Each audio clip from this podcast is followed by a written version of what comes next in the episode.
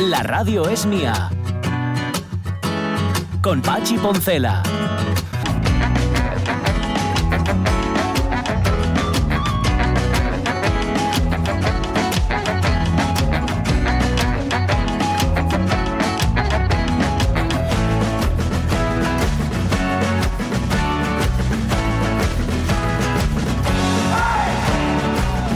Siete minutos de la mañana, hace un momento tuve que salir a la ventana porque se escuchaba un guirigay en la calle, ¿eh? pero un guirigay tremendo. Y eran, nada, eran cuatro personas, que cuatro, cuatro obreros de una obra, que no era la mía, ¿eh? y, otra, y otra distinta, porque hay un montón, que iban discutiendo. Bueno, yo es que no sé, no tengo muy claro si iban discutiendo hablando de fútbol.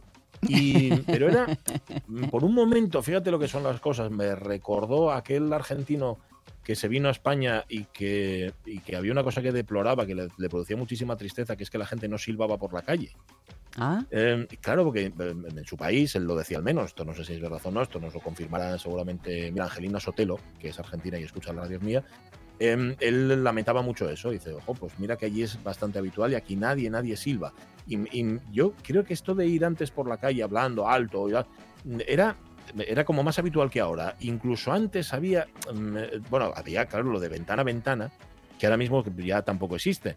Eh, también porque las ciudades están hechas de otra forma y las calles también. Igual en una zona como la tuya, en el antiguo, igual es más fácil que se pueda hablar de ventana a ventana.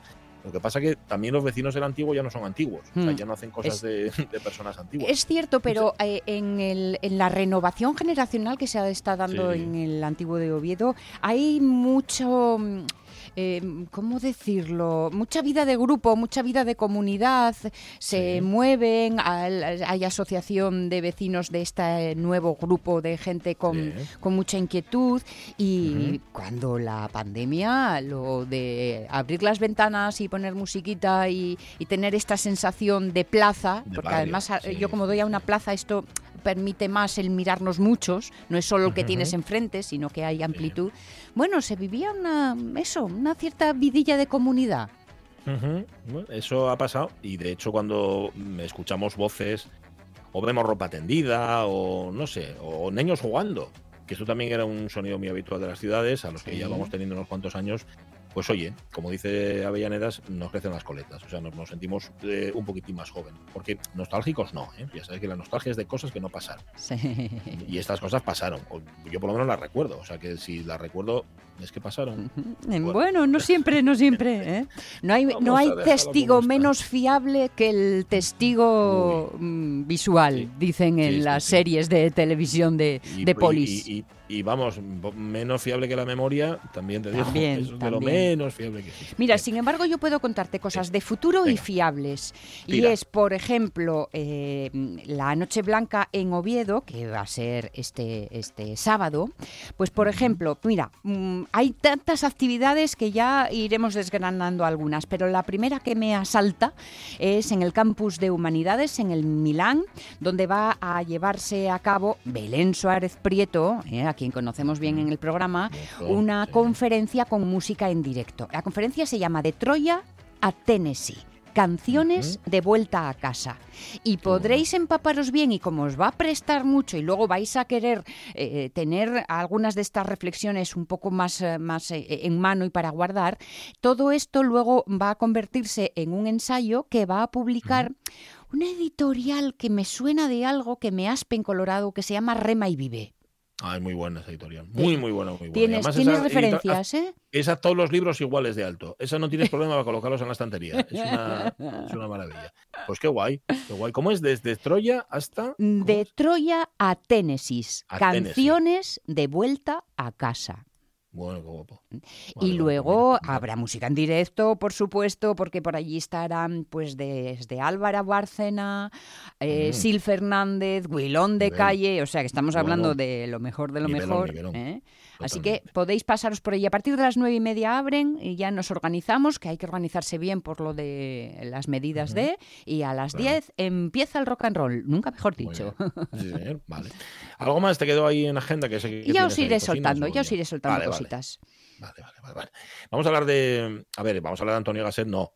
Vamos a recordar a Antonio Gasset, pero de paso a recordar la tele que nos parió, que diría Pepe Colubi, y los rostros que había en aquella tele que nos parió, de la que somos deudores. Algunos mm, de esos nombres que hoy aparecen en, nuestra, nuestro Facebook que ya digo, después vamos a repasar, em, lo, forman parte de, de los buenos momentos y otros no tanto. Hay algunas caras y gestos de la tele que dices tu madre, qué horror, madre, qué cosa. ¿Y lo veíamos esto? Pues sí, lo veíamos. Vale, pues luego lo repasaremos. Luego, hablando de repaso, ya sabéis que este verano cogimos por costumbre repasar los 50 años de Ana, amigos de la naturaleza de Asturias, y, vamos a seguir haciéndolo. Repasar 50 años no significa echar la vista atrás, ¿eh? No, al contrario.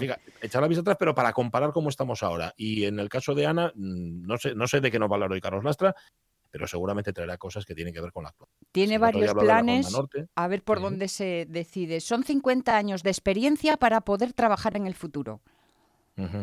Esto es lo que nos muestran. Y el aniversario Feten Feten es eh, en noviembre. Algo tendremos que pensar para entonces algo se nos va a ocurrir, seguramente sí. Y luego nuestro Club Cámara, que ya sabéis que es nuestra manera de repasar cómo va la empresa, nos gusta mucho lo de y el y ahora qué, que es lo que practicamos aquí en la radio mía desde que empezó la pandemia, porque estamos pendientes eso de cómo nos recuperamos o todo lo contrario. Si mira cómo, cómo está la inflación, que se ha puesto así como un puma se ha puesto la inflación. Esto para las personas no es bueno y para las empresas tampoco. Pero bueno, vamos a hablar hoy, vamos a endulzar el, día con el tocinillo de cielo de Palper, pero también le vamos a dar un punto vegano a la mañana y lo vamos a hacer con los amigos de la Cámara de Comercio de Oviedo y con dos empresas que tienen dos proyectos basados en la sostenibilidad y en la manduca. Esas cosas, justamente a la vez. Pero antes, antes de todo eso, estamos repasando los 35 años de un disco que cambió muchas cosas cambió muchas cosas, lo, decíamos el otro día citando a Peter Gabriel, antes no lo conocía nadie. ¿Quién conocía la música sudafricana? Nadie conocía la música sudafricana. Llegó este disco hace 35 años, en el año 86, este disco de Paul Simon, y a partir de ese momento las cosas cambiaron. esto lo saco de un artículo del país de cuando eh, Graceland cumplió 25 años. Parece ser, parece ser que justo el año en el que apareció Graceland, Joe Strummer daba por finalizada la vida de The Clash, de los Clash. Dos años más tarde, Los Angeles eh, Times publicaba una entrevista en la que Strummer decía lo siguiente. No me gusta la idea de que gente que no sea adolescente haga discos. Oh. Los adolescentes hacen los mejores discos, salvo Paul Simon, salvo Graceland. Él ha tocado una nueva tecla aquí y pese a que está escribiendo para la gente de su edad, ese disco es algo nuevo. ¿Ponemos Graceland, Caunedo? Ponemos Graceland. Por favor.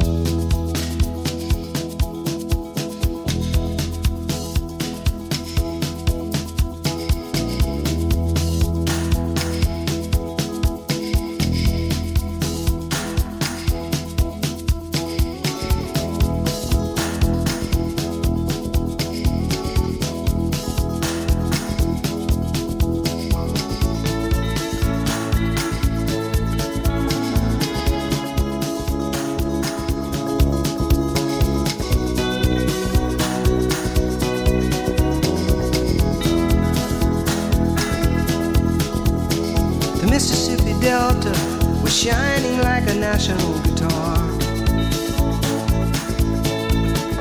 I am following the river down the highway through the cradle of the Civil War.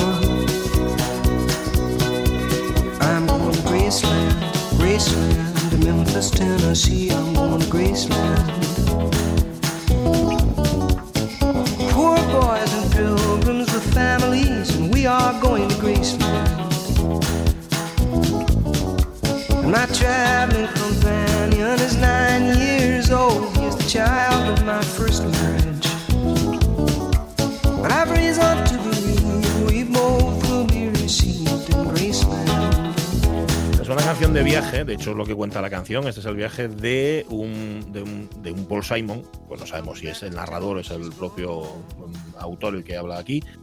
eh, que, va con su hijo, con el hijo de su primer matrimonio, es lo que dice, y va hasta Graceland, va hasta, hasta Memphis, Tennessee, precisamente, fíjate, hasta la mansión de Elvis Presley, que es un lugar de peregrinaje. que dime tú, dice, ¿por qué? Simon no lo sabe, él, tiene la idea, tenía la idea esta en la canción y se imaginaba a sí mismo haciendo ese viaje y yendo hacia ese lugar de peregrinaje donde las cosas seguramente serían más fáciles, que cuando uno va a un lugar de peregrinaje es por algo, ¿no? Para ser ungido, para ser perdonado, para, para lo que sea. Em, esta canción tiene que ver con otra canción del disco anterior de Paul Simon, Hearts and Bones, o sea, Corazones y Huesos, que también es una canción de viaje y que tiene un ritmo muy, muy similar a, a este que estamos escuchando. Em, canción, ya digo que para Simon es una de sus favoritos, es una de las mejores canciones. Hay un DVD, bueno, DVD, igual lo encontráis en la red y es mucho más fácil, eh, con un documental en el que Paul Simon explica cómo, no cómo se grabó, que también, sino cómo se mezcló todo esto, o sea, cómo se mezclaron las canciones del disco Graceland. Em, es un trabajo de estudio impresionante. Hay una cantidad de sonidos o de efectos o de voces sonando a la vez. Y en esta canción en concreto hay unas voces que si no te das cuenta, si no te lo dicen, no, no te fijas, porque no tienes por qué fijarte, que, que, es un homenaje realmente. En este disco, por pues, se dio el gustazo de contar con los Everly Brothers, que eran para él y para Garfunkel la referencia cuando ellos empezaron a cantar. Esos eh, duetos vocales, esa forma de cantar de los Everly Brothers siempre fue un referente para Simon y Garfunkel. Y en esta canción, en Graceland, cantan los Everly Brothers. Ahí los tenéis, sube la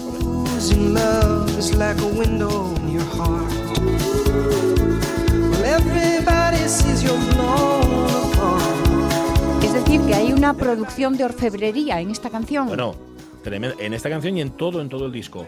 Está todo muy tratado, muy sin embargo esto no le quita espontaneidad ni le quita gracia al disco, que muchas veces lo elaboras todo tanto, lo plastificas tanto que lo estropeas. Mira, están ahí los Everly Brothers, espérate. Los que le hacen coros así.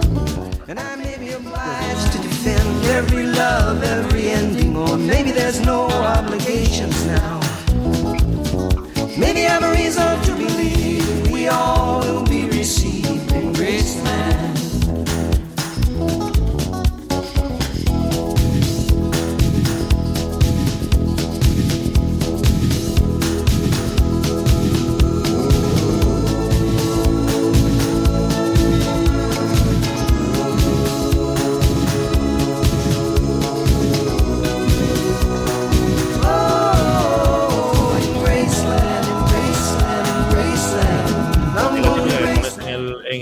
Coche y saques el codo por la ventana y ya vas, ya vas dándolo todo absolutamente. Esta historia que cuenta de viaje iniciático que por otro lado es tan, tan americano. Mucho, muy, muy. Sí, sí, claro, también es que tienen tanta posibilidad de ir por autopistas, mm, ¿sabes? Rodar kilómetros y kilómetros y kilómetros y kilómetros sin parar. lo que, pagar peaje. Lo que me pregunto es, Paul Simon, cuando que decías, imaginaba el viaje que nos estaba contando en la canción. Eh, lo que me pregunto es si se imaginaba como padre o como hijo? Posiblemente, no, posiblemente se imaginara como, como padre, pero, ¿eh? pero no lo sé, igual también como hijo, no lo sé. Como padre seguro que también, que este es uno de los temas suyos también favoritos de, sus canciones. Bueno, ya iremos repasando más, porque nos quedan unas cuantas canciones y además es un disco tan, tan disfrutable que nos vamos a poner pesadísimos. Ya nos conocéis, como cuando la cogemos con algo no paramos. 11 y 20 de la mañana. Bueno, hoy estamos un poco tristes, mm, que es lo que nos pasa siempre cuando se pierde pues, algún tipo de referencia. Porque hay personas que tú no te imaginas que se puedan morir. O sea, que te, hacen una faena si se mueren porque forman parte del mundo. Yo, a mí me pasa como ciertas señoras que, que ahora ya no tanto, pero antes veía en los ambulatorios, en los centros de salud, cuando estaban ahí sentadas, que digo, estas señoras son inmortales. De verdad, esta señora no se puede morir nunca. Bueno, en el caso de, quien, de las personas que salen en la tele o que aparecen en los medios, siempre piensas que, bueno, que son eternos. Es el caso de un tipo tan singular como era Antonio Gasset. Dale. Buenas noches. Días de Cine, un programa dedicado a entretener a víctimas del insomnio, hmm. noctámbulos, parejas en crisis, politoxicómanos e incluso algún aficionado al cine, está a punto de comenzar con sus contenidos dedicados a la actualidad cinematográfica tediosa casi siempre, pero hay que reconocerlo, brillante en alguna ocasión.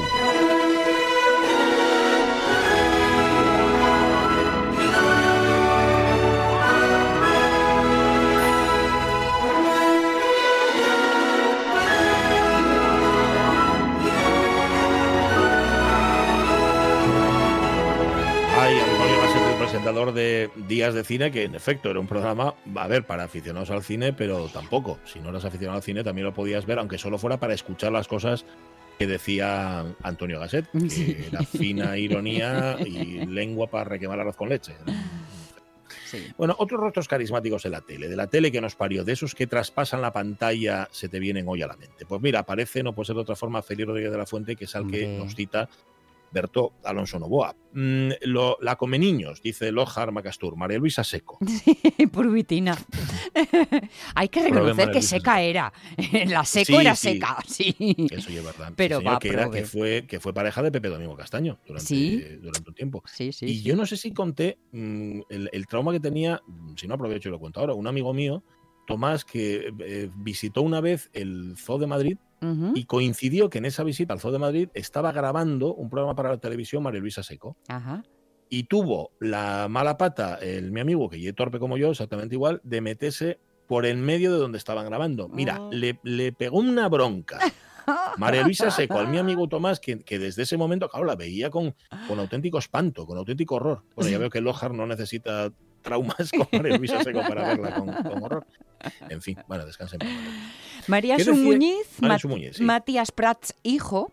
Veo las noticias de fin de semana porque me parece un crack. Y el rumbero ahora le da por decir, permítame que insista. ¿Eh? Frase del anuncio, ya sabéis. También me presta mucho el presentador del tiempo, Roberto Brasero. A ver, yo tengo un poco de lío con los presentadores. Desde de Mariano Medina para acá, yo tengo un poco de lío con los presentadores del tiempo. No, sé decirte muy bien cuál es. Uno que hace bromas o que es así como muy no, salado. No puedo ayudarte, no puedo ayudarte. ¿eh? porque yo no veo, yo escucho, pero no veo.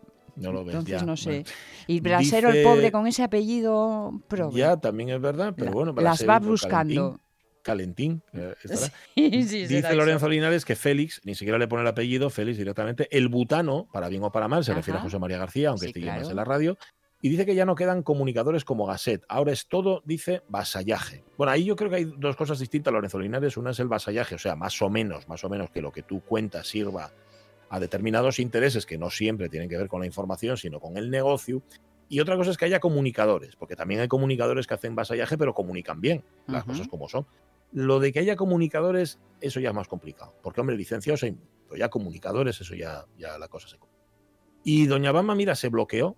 Se bloqueó porque saber que no hubiera llegado a jubilarse me impide pensar en otra cosa. Es que Antonio Gasset se murió con 74. Muy joven.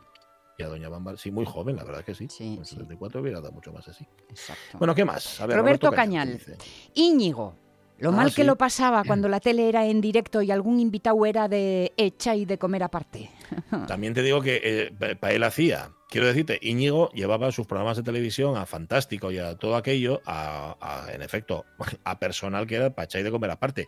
Así que chicos, si no quieres tener problemas, ¿sabes? No te metas en berenjenales. Yo creo que Íñigo los disfrutaba, ¿eh? No los sufría, los disfrutaba. Por supuesto, pero tenía, a ver, yo creo que Íñigo es de los primeros en tener el concepto de televisión como espectáculo. Sí. Que esto, a, ver, en Estados Unidos supongo que sería normal, digo supongo, pues no lo sé, pero aquí en España, en aquellos años, 60, 70, todavía no. Y este era el que llevaba la tele y tú te quedabas viendo aquello embobado porque era como... Era una mezcla de, muchas cosas, buscando programas actuales que pudieran tal dar referencia, era una mezcla del loco de la colina con el hormiguero. Pues mira, sí, está bien, ¿Eh? está bien visto. a, priori no pegan las dos cosas, pero si coges un poco de aquí, un poco de allí, igual llegamos a un directísimo. Está bien, está bien, me gusta, me gusta. Eh, dice Marcelo de Gijón que hubo y hay muchos rostros carismáticos, unos porque lo eran y otros por los contenidos de los programas. Mira, Balvin, por ejemplo, con su programa La Clave, un debate al que precedía una película genial en aquellos tiempos, a Mariano Medina, el popular hombre del tiempo, yo lo recuerdo mucho, a Félix Rodríguez de la Fuente, que nos enseñó más cosas de la naturaleza que todo el bachiller, es posible. Luis del Olmo, ahí estamos ya en la radio, que compartieras o no sus ideas, era un periodista diferente y muchos más. Actualmente echo de menos a Julio Otero, ahí, mm. que espero que se recupere pronto. Pues sí. Cristina Obeso menciona a Carmen Sarmiento, otro de esos ah, grandes nombres eh, que lo fue ¿eh? en 70, 80. ya que dices Carmen Sarmiento, Victoria Prego también, también, claro, es que juegan un poco en, el mismo club. Para José Ramón Blanco Forcelledo, no me extraña que empiece mencionando a Ángel Nieto, ¿eh? y también menciona a Yago Lamela. Ah, ya, pero esos eran, espera, Monforcelledo, esos eran comunicadores, no, esos eran deportistas. Sí. Deportistas, Monforcelledo, no bueno, da igual. bueno, pero él, él en fotos en lo de echar de menos. Va, vale, vale. Claro, y por eso quedó ahí. Y hablando de presentadores, ¿cómo se llamaba aquella presentadora de programas juveniles? Nuria Fergot, Sonia Ferot. La verdad es que recuerdo su cara y los rizos, pero se me fue el nombre. Em, lo soluciona eh, Ramón Redondo porque en efecto es Verónica Mengod. Verónica Mengot, porque la Fergó, recuerda, es una de las concursantes del primer Operación Triunfo. Sí, pero luego, si seguís leyendo, al final resulta que tampoco era Verónica Mengot, ah, ¿eh? con aquella melena color fuego brillante que tenía, sino que estaban realmente hablando de Sonia Martínez. Sí, es verdad. Uy, eh, Sonia Martínez. Que fue presentadora en televisión española. tenía. Hizo peliculinas y a la prove la vida no la trató bien, al menos en los últimos tiempos. Se la llevó la droga, sí, sí, sí, así fue. Eh, me encantaba Sonia Martínez. Ah, ¿verdad? Es que en su momento los chicos no parpadeaban ni siquiera, ¿eh? Era lo más de lo más. Que tenía una, presencia, una sonrisa, una dulzura, era una... Eh, impresionante. Mira, ¿se acuerda Rodríguez Guerrero de Locomotoro? Conductor del Codo Salgados, no sé qué Codo Salgados debe ser alguien a quien no, tengo ni idea. Bueno, Constantino Romero, dice Pepita Pérez, Jesús Hermida, Paco Lobatón, Íñigo, Iñaki Gabilondo, sí, señor. Eh, ah, de Locomotoro nos pone un enlace de los chiripitifláuticos, Juan Manuel Rodríguez Rego, para que lo veamos. ¿Se acuerda Tere Rojo de Félix Rodríguez de la Fuente? Como no, de Ángel Casas, de Fernando García Tola. Uy, Uy de Tola, qué bueno. Sí, que, que hacía esa televisión como desaliñada. Sí. Muy, muy de la transición, muy como así, como sin darse importancia. Y que podría haber creado escuela, mm, porque mm, por el éxito que tuvo y todo y todo, y sin embargo, cuando él se fue, se fue también, volvimos como, se apagó como una luz un poco, ¿no? Sí. A mí me parecía muy, no sé, me, refrescante, me, muy acogedor. Y fue, y fue por cierto quien, quien descubrió como presentadora, porque como actriz estaba descubierta Carmen Maura. Sí, señor, sí, señor. aquello de nena tú vales mucho. Eso es. Todo aquello. Bueno, Isabel Tenalle, Julio Otero, Balbín Íñigo y las reporteras Carmen Sarmiento, también la, recuerda Tere Rojo, y Rosa María Calaf. Calaf, qué mujer. sí, sí, sí, Me encanta. A la que recuerda también Miragueda González Díaz, también se refiere a Rosa María Calaf, a Isabel Tenalle, a Marisa Naranjo. Marisa Naranjo, que sabéis que pasó la historia por un solo por error. de las campanadas, que, mm. también, ¿eh? tú fíjate que tienes una, una carrera eh, televisiva o periodística o lo que sea de primer y de repente una das mano de las campanadas toda España come le subes cuando tienes que comer y ya pasas a la historia por eso. y luego estaba Marisa Abad y Marisa Medina, que son otras dos Marisas también de, de Romperra. Vale. Em, Alfredo Amestoy, hombre, qué recuerdo. Raquel Gómez González, ¿eh? lo de 40 millones de habitantes. España, 40 millones de habitantes. Jesús Hermida, Tico Medina. Y con Medina, sí, sí. Que Tenía mucha relación con Asturias. Carmen Santonja, con las manos en la masa, bueno, en la mesa, dice Rubén Martínez. Constantino Romero, dice Sonia Colunga. Chicho Ibáñez Serrador, recuérdalo la posada, por supuesto, Félix Rodríguez de la Fuente. Lucía Vázquez cita a Torrebruno, Mayra, Paco Lobatón, Isabel Gemio y muchos presentadores del telediario en blanco y negro a las que les pongo cara, pero no nombres. Esto también es muy habitual. Sí, sí señor porque de pequeños no nos fijábamos en los nombres y porque además quizás no eran tan conocidos, ¿no? Eran más eran más talking heads que otra cosa. A ver, estaba estaba Pedro Macías, al que llamaban el telebombón, y estaba Lalo Azcona, que todavía lo citamos el otro día porque hablábamos de su padre, de Ladis. Sí, señor. Que, luego lo dejó, se dedicó a otras cosas y... El, bombón fue el que luego tuvo aquel accidente que le destrozó la cara, que estaba lleno de lleno de, de vamos, de heridas, de cicatrices pero que le daba un punto de malote, ¿eh? ya también te digo. Ah, bueno. Eh, vale, ¿qué más? ¿Qué más cosas? Pues por ejemplo... Es que es un desastre cómo nos lo presenta Facebook. Es que me lío, o sea, no sé exactamente por dónde tirar y nos tienen que perdonar los oyentes, pero es que nos mezcla las respuestas con las con, cosas anteriores y todo. Sí, es un poco lío. Pero mira, Heli, Heli, me encantaba Días de Cine, con él y con su voz característica. Para mí la muerte de Fofó fue una tragedia de infancia. Ay, sí. De me acuerdo de Constantino Romero, con aquel timbre de voz que dobló a tantos actores, Joaquín Luqui, que no sé si se murió, pero que me prestaba mucho escuchar. Sí, Yo creo que sí, ¿verdad? Marisa Medina, La Campoy, que murió demasiado pronto, ¿cierto? Ahí van algunos nombres. Vale, venga, de alguno más. Que, pues más, más, más, por, ejemplo, entre Sonia Martínez, que se le está sacando ahí todo su recorrido vital. Constantino Romero también lo recuerda Jorge Luis Álvarez Guerra. A Isabel Tenalle la recuerda Alicia García López junto a Constantino. Ah, y Jaime Cantizano. Ah, Jaime anda por ahí todavía, ¿no? No sé, no sé.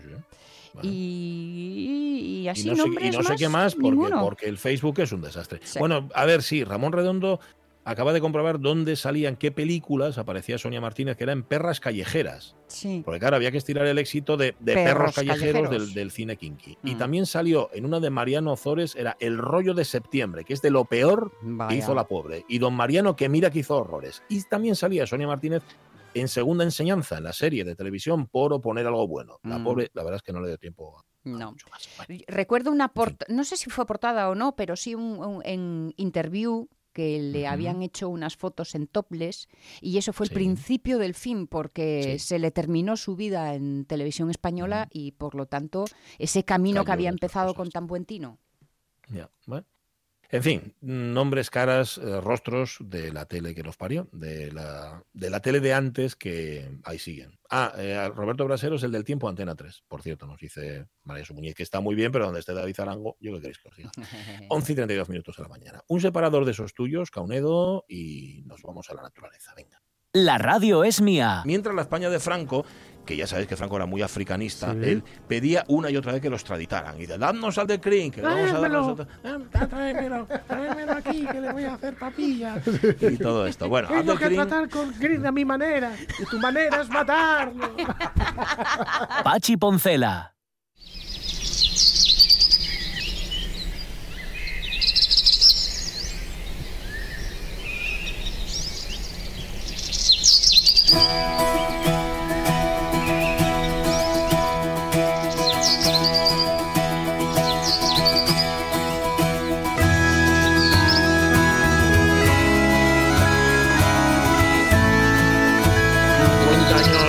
Son nada, sobre todo cuando estamos tratando con algo tan sensible y tan grande, tan infinito casi como es la naturaleza de Asturias. Carlos Lastra, ¿qué tal? ¿Cómo está? Buenos días. Hola, buenos días. ¿Qué tal todo el mundo? ¿Qué tal, qué tal, Carlos? Encantado de estar otra vez aquí con vosotros. Un Bueno, placer ya dijimos siempre. antes que estamos repasando 50 años, pero lo estamos haciendo sin nostalgia. Y muchas veces lo que estamos haciendo es comprobar cómo estaban las cosas antes, cómo están ahora y comprobando que hay cosas que no cambiaron de antes a ahora y otras que afortunadamente sí, ¿no? Sí, acuérdate que lo que decíamos aquel día, que las cosas que vuelven una y otra vez y problemas que Mm. están ahí pendientes y que pense- pienses que los arrinconaste, que los archivaste y que no, que, que surgen otra vez. Por ejemplo, ahora mismo el proyecto de mina de oro ahí en Salave, ¿no? que ya sí. tuvo varios intentos y una vez más está en proceso de, de- de tirar para adelante y a ver si se puede parar o qué. ¿Cuánto lleva? veis, ¿25 años lleva ese asunto? 20, 20, has dicho. años Vale, lo de vale. Salave, ¿eh? 20 años. Lo del oro empezó más antes con, con la otra parte de Carles y todo eso del Concello de Miranda, pero bueno, hay 20 años. Mm. Pero bueno, de eso se hablará algún día porque ahora precisamente está en el proceso de, de información pública la evaluación de impacto ambiental del nuevo Sí. proyecto. Entonces, eh, bueno, cuando se presenten alegaciones y tal, como, como suelo hacer, pues traigo vos un poco alegaciones, cosas de actualidad, porque bueno, la actualidad, la radio debe mandar mucho. Bueno, bueno, eso se dice. Eso se dice. Entonces el compromiso y es ligar lo antiguo de los 50 años de Ana y la trayectoria con, con cuestiones de actualidad, como vamos ahora. a hablar ahora también. Sí. ¿Y con qué tema te vienes? Mira, vamos a hablar algo de caza. Vamos a hablar algo de caza, pero desde la perspectiva nuestra, evidentemente, y, y- y, bueno, vamos a, a comentar un par de cosinas. Una, una cosa que vamos a dejar pendiente porque tiene tela y el tema del lobo. Ah. Del lobo y la protección del yobo. Ah, ¿eh? El pensaba que ibas a yobo- entrar por ahí. Vale, otro día. el Vale, yobo, vale. el yobu tiene mucha tela y Eso otro sí día hablaremos candente, ¿eh? de ello porque de posiciones en pro, en contra, en fin, todo esto. Pero bueno, como vamos a hablar del aspecto de caza, pues efectivamente el yobu lleva actualidad desde el punto de vista cinegético. Ajá. Eh, bueno, la noticia ye que el Ministerio decidió ampliar eh, la protección del lobo a toda la península, a toda, a toda España, a la península, porque en las islas no lo hay, eh, y entonces eso está suscitando unas, eh, unos, unos follones importantes, eh, están tirándose los trastos a la cabeza, eh, bueno, pues los, los ganaderos, los gobiernos, sobre todo los del noroeste, Cantabria, Asturias y Galicia, Sí. también Castilla y León, por la parte de León.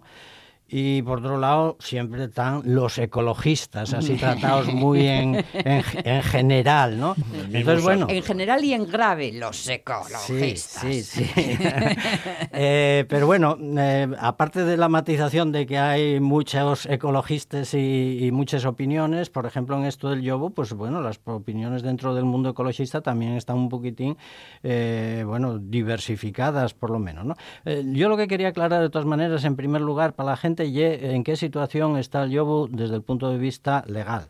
Entonces, eh, hay tres categorías en las especies eh, silvestres. Las domésticas son otra cosa, las cinegéticas son otra cosa, pero las silvestres hay eh, tres categorías, aparte de que en general no se pueden cazar, matar alegremente, molestar, qué sé yo qué, todas las especies silvestres, pero bueno, hay tres categorías establecidas por ley que son un listado de especies protegidas, listado eh, de especies silvestres en régimen de protección especial, ya como se dice, pero ya protegidas al cambio.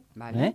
Y luego hay eh, otra categoría que es el catálogo de especies amenazadas, que tiene dos categorías, por eso en total tres. Protegidas por un lado, el listado, y por otro lado las amenazadas con dos categorías, en peligro de extinción o vulnerables. Esas son las tres categorías que hay para las especies, digamos, en una situación delicada o grave eh, incluso, ¿no? Por ejemplo, algo muy conocido, el oso pardo o el urogallo están en la máxima categoría de protección, en el catálogo de especies amenazadas y en la categoría de eh, en peligro de extinción.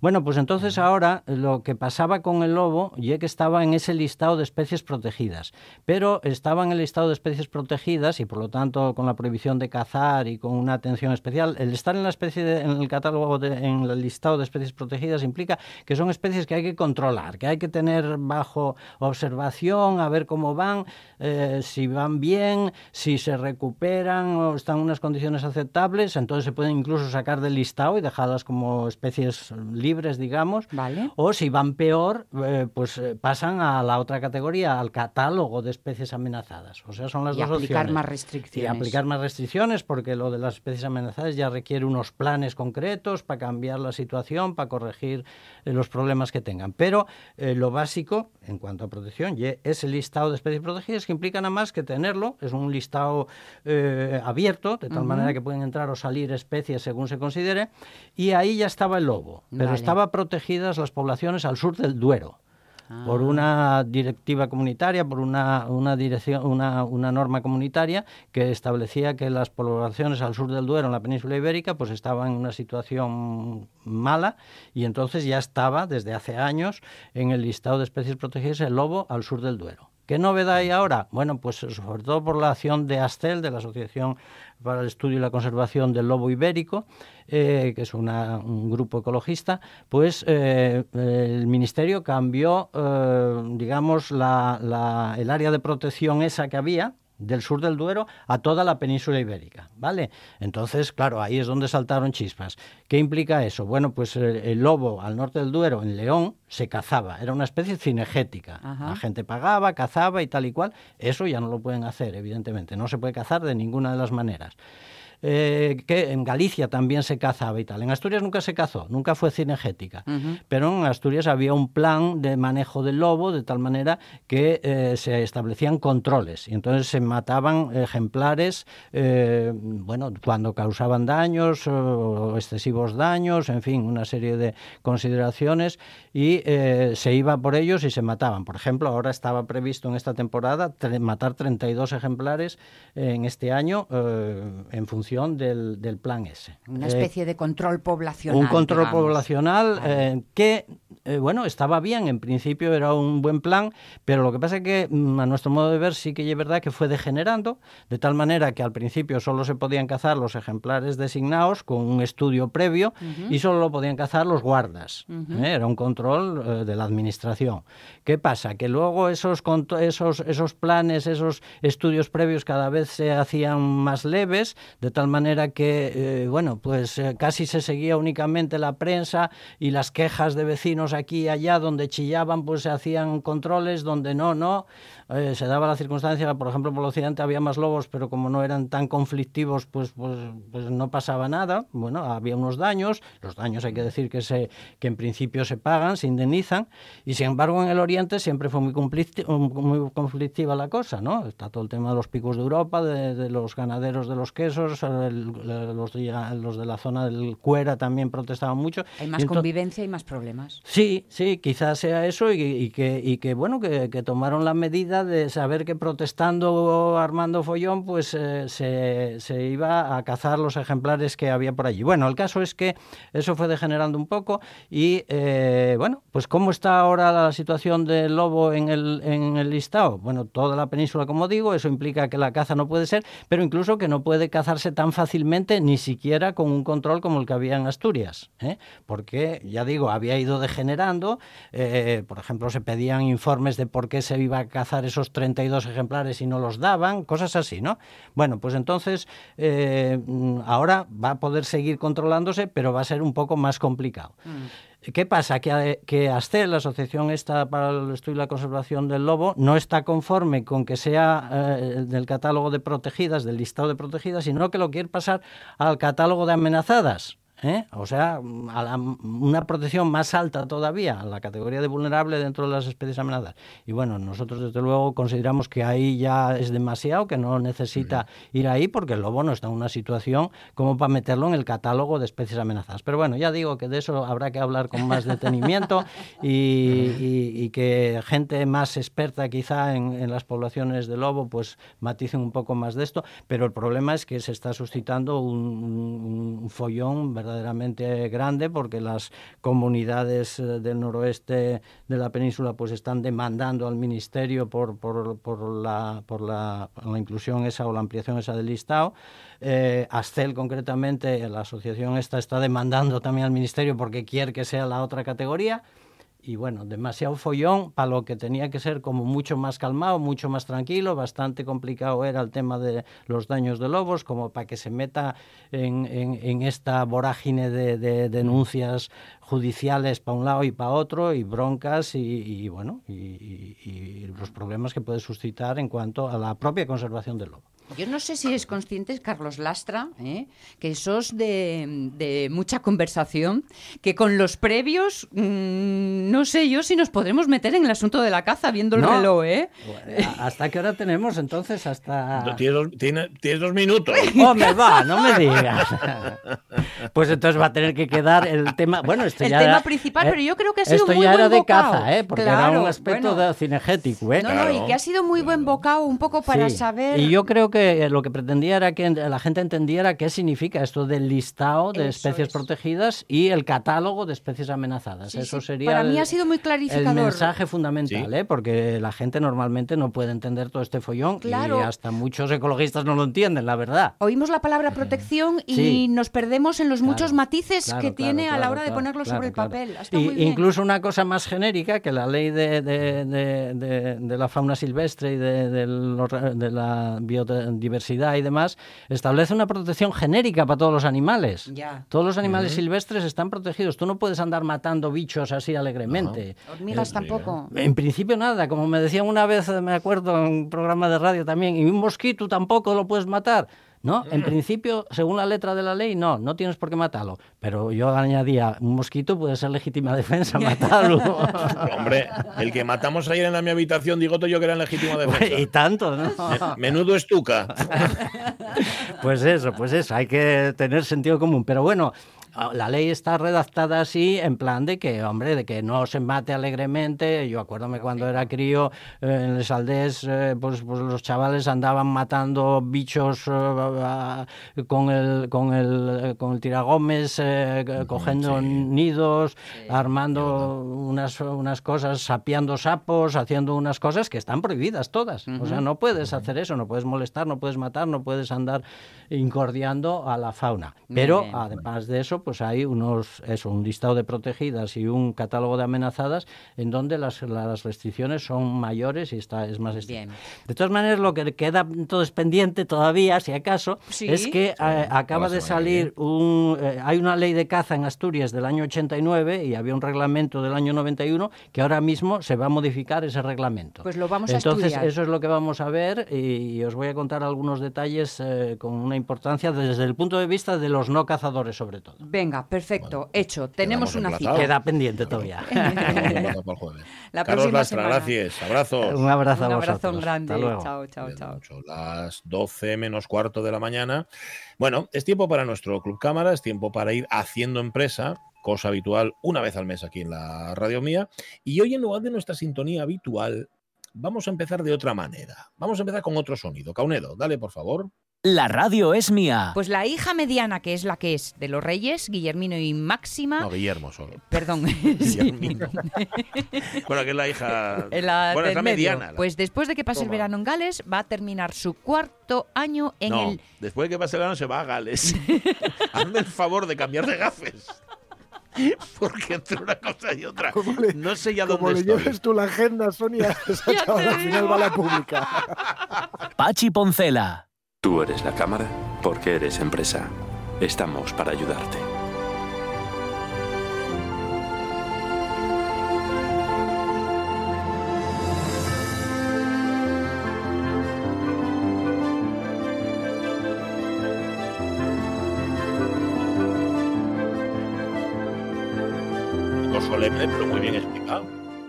Para eso está la Cámara de Comercio de Oviedo, para poder ayudar justamente a las empresas. Y lo que hace la Cámara de Comercio de Oviedo y el Club Cámara lo contamos aquí, ya digo, una vez al mes en la radio mía en nuestro Haciendo Empresa. Y ya tiene que estar ahí, porque ¿Sí? eran muchos, que había que desalojar y alojar, bueno, y recoger y poner, ha y el sido es pequeño. con una rapidez ¿eh? y además con, con, Carlos Lastra como cómplice, enseguida lo, nos hemos reorganizado y ya tenemos a nuestros tres invitados con nosotros dispuestos a contarnos un montón de cosas de sus empresas, lo más nuevo, lo más veterano y sin embargo con puntos en común que hoy vamos a descubrir. Pues sí. Saludamos primero a Javier Fernández, responsable del espacio coworking de la Cámara. Javier, ¿cómo estás? Muy buenos días. Muy buenos días, ¿qué tal? Oye, que decíamos antes, los niños y los guajes y las guajas también tienen cabida en, en la Cámara. Habéis puesto en marcha el Cámara Kids. ¿Qué es esto? ¿En, qué- consiste, Javier? Pues sí, pues bueno, fue una idea que surge del primer vicepresidente de la Cámara de Comercio, de José Manuel Ferreira, que un día pues me, me pilla por la cámara y me dice, hay que atraer a los chavales, a, a los jóvenes, y hay que enseñarles lo que es la, la cámara, ¿no? Y nace pues un poco el Cámara Kids con el objetivo de divulgar y fomentar el emprendimiento y la cultura empresarial entre la infancia y la juventud, ¿no? Dando a conocer pues la Cámara de Comercio de Oviedo, con un formato lúdico, divertido y, y pedagógico. Ujú, Qué bien, qué bien, para los más peques. Estoy eh, eh, entreteniendo a Javier para que se quite la mascarilla y que esté más a gusto, más cómodo. Que te oímos mejor, Javier, gracias. Una, Y- una sí. actividad donde eh, eh, entonces los nenos están aprendiendo un poco lo que, lo que va a ser el mundo próximo para ellos, ¿no? Correcto, sí, sí, lo que, lo que van a ser cuando sean grandes empresarios, ¿no? Yo les decía el otro día, con, junto con Fernando Villavella y con el secretario y con, el, con José Manuel Ferreira, cuando seáis Amancios Ortega, podéis, podéis presumir de que, de que estuvisteis en la cámara de, de pequeños. Sí. Vale, oye, eh, con lo cual ellos quedaron contentos y vosotros también, pero, pero tendréis objetivos próximos, ¿no? Para esta actividad, no se va a quedar en esto que habéis hecho en septiembre. Exactamente, no, no se va a quedar. Es más, el sábado 2, con la, con la Noche Blanca, realizaremos otro escape room, que, que ya está todo, todo lleno. Fue increíble, en, en hora y poco ya teníamos todas Qué las bueno. plazas ocupadas. Y bueno, pues en futuro seguiremos trabajando para que haya más actividades y, y los críos puedan conocer más a fondo la Cámara de Comercio. Pues sí. Bueno, y Nos nos, traes hoy, Javier, a, a dos invitados. Antes decía Sonia, los dos tienen que ver con, con el buen comer, pero em, desde, desde trincheras distintas, eso sí, con una misma idea que es la, la, eh, sostenibilidad. ¿Nos los presentas, Javier? Pues venga, os los presento. Eh, viene Alberto desde, desde la Villa Moscona, desde, desde Grao con Palper, con los famosos tocinillos de, de cielo. Claro. Y viene también Adrián eh, con llantar con llantar vegano.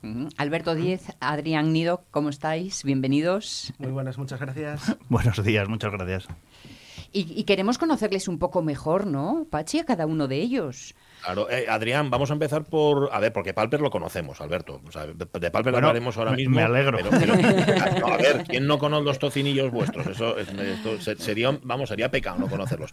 Pero llantar vegano es algo para nosotros nuevo. Y por eso quiero que nos lo explique. Adrián, ¿qué es llantar vegano? Bueno, llantar vegano nace como una necesidad, o sea, se vemos la necesidad de que hacía falta ya un, un lugar con ética vegana, ética antiespecista, por tanto la, el crecimiento que hay como la de gente que está empezando a consumir este tipo de productos y a llevar este tipo de vida. Es verdad. Es una vida que es mucho más cotidiana ahora, está mucho más en el boca a boca y hay que poner un poco el grano de arena, un poco el grano de arena en saber que, por ejemplo, los animales no son nuestros productos, no son cosas. Y desde Yantar Vegano un poco intentamos eso, eh, acercar tanto a Oviedo como a Asturias, eso que estamos además consiguiendo muchas cosas. De momento ya conseguimos, por ejemplo, que se dejen de torturar animales en muchos sitios. Estamos denunciando cómo se están tratando en muchos sitios, en muchas granjas. En, en Corbera, por ejemplo, conseguimos sacar a unos animales que estaban ya algunos en límite. Y bueno, es eso, aparte de ser un negocio en el cual poder llegar a consumir sin falta de tener que mirar toda la etiquetación, como tenemos que hacer en otras superficies, el punto de encuentro para un poco aprender sobre ello, informarse e incluso tener un poco de conocimiento nutricional. Que es es cocina, pero es pensamiento también. Es, es un fallo. El veganismo no es la cocina, eso es el vegetariano. Vale. Entonces el veganismo es la ética. Vale, perfecto.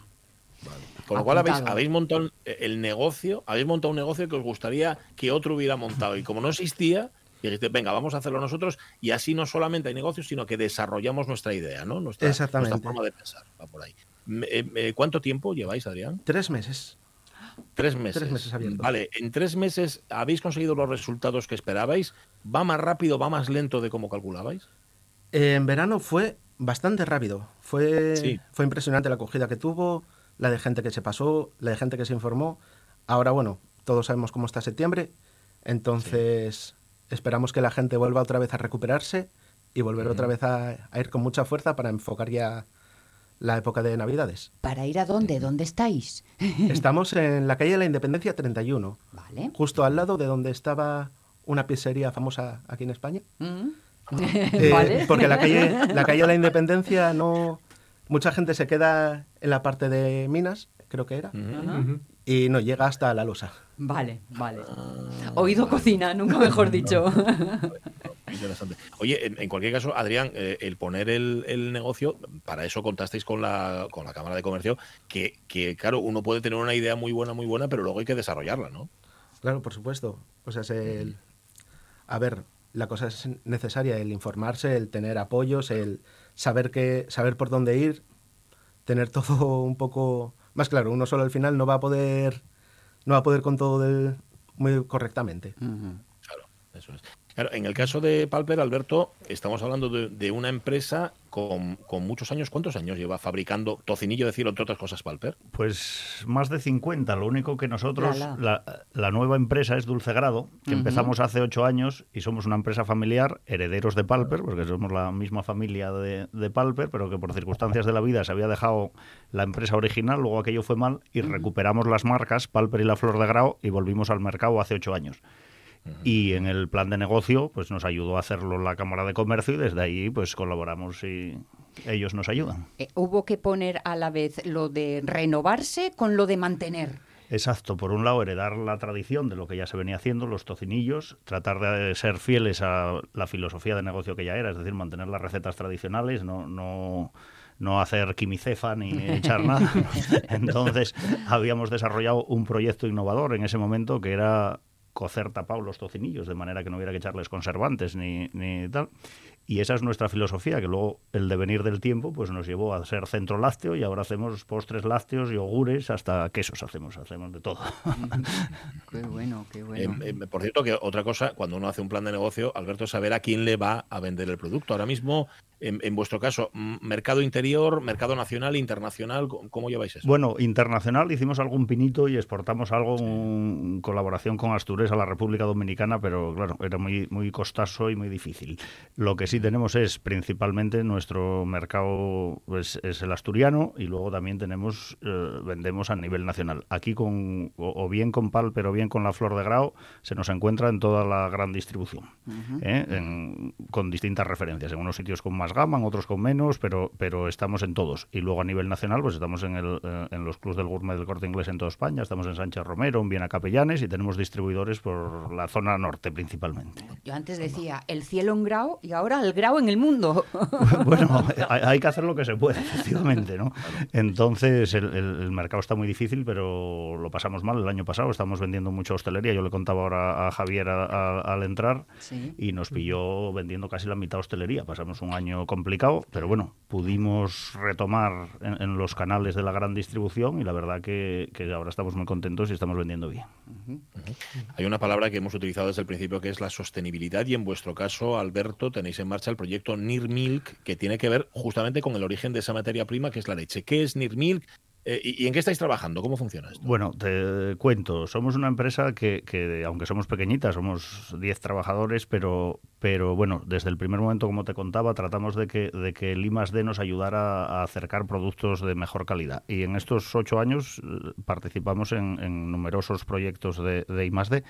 Y ahora estamos dentro de una convocatoria europea que es el S3 Food, estamos con este NIRMIL. Este NIRMIL lo que trata es de la caracterización de la leche por un lector de infrarrojos en el momento en que podemos producirla. Te explico. Nosotros ahora la leche, por normativa, se analiza cada, cada recepción de leche, que la tenemos cada dos días. Entonces, eso se toma una muestra, se analizan los antibióticos, vemos que no hay, entonces se puede, se puede emplear para el consumo humano y la mandamos al, al LILA, al laboratorio interlechero. Claro, nos llega a los dos días más o menos, dentro de las 48 horas llega el análisis. Pero claro, la leche está procesada en esa mañana, aquí llega a las 6 de la mañana y a las 11 no queda un, no queda un litro. Entonces, claro, las, las formulaciones de los flanes, de los yogures, del arroz con leche, pues claro, las estamos haciendo en tarifa plana, se puede decir, ¿no? Por ejemplo, hay que recostir pues la cantidad de huevo que lleva un flan, pues echamos siempre la misma. Pero claro, dependiendo de la materia grasa y del extracto seco que trae la leche, puedes tener más o menos, o leche en polvo, por ejemplo, para los yogures. Entonces, ¿qué, ¿qué, pretende el NIRMIL? Y es para lo que nos dieron el dinero, es decir, para que en pequeñas industrias lácteas pueda haber un sensor que en el momento en que pasa la leche te la está analizando. Manda los datos a una plataforma IoT en la nube y ves en el, oh, coño, pues la leche hoy tiene en vez de 3,5 tiene 3,7. Entonces reformulas entonces hay dos objetivos. Uno, dar siempre al cliente la misma experiencia de, producto, es decir, que no cuando nos compres un flan un día tenga una capa de nata arriba y otro día no, porque no lo podemos controlar. Y por otro, ahorrar en costes también, porque al reformular no echamos materias primas de más. Claro. La sostenibilidad sin duda tiene que estar en el corazón de, por ejemplo, la propuesta de Yantar, ¿no? La sostenibilidad. Bueno, es que es un básico del veganismo. Claro. ya directamente el, vivir vegano tiene que ser sostenible.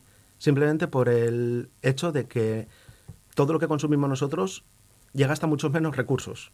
Porque, por ejemplo, no quiero no quiero agredir a, ninguna empresa de aquí cerca, ni compañeros, pero, por ejemplo, el, el, consumo que tiene un animal de agua para poder obtener un kilo de comida es muchísimo mayor que el que puede obtener eh, a base de un kilo de plantas. O, por ejemplo, la soja, estamos teniendo deforestaciones y el 80% va destinada al consumo animal. Solo el 8% va destinado a todos los humanos, que no solo los veganos. O sea, ahora mismo casi toda la comida lleva soja. Luego, por otro lado, queremos tener siempre lo más cercano posible el ser sostenibles en ese aspecto, es decir, todos los productos que podamos, porque sabemos que no todos son posibles, tenerlos aquí en, de Oviedo o de Asturias. Incluso desde creamos una asociación que se llama Unión de Tiendas Veganas, en la cual estamos intentando trabajar entre todas las tiendas de España para poder crear un círculo económico lo más sostenible posible, lo más ecológico y lo, y lo necesario que creemos ahora mismo para nuestro medio ambiente, para los animales y para nosotros pues muchos éxitos para Yantar Vegano. Gracias a Adrián Nido y gracias a Alberto Díez de Tejada de Palper por haber estado con nosotros y contarnos vuestros proyectos. Uno más veterano con más recorrido, pero ambos con, desde luego, muchísimo futuro. Y Javier Fernández, responsable del espacio coworking de la Cámara, muchísimas gracias por estar un mes más con nosotros aquí haciendo empresa. Un abrazo. muchas gracias. Muchas gracias. Gracias a los tres.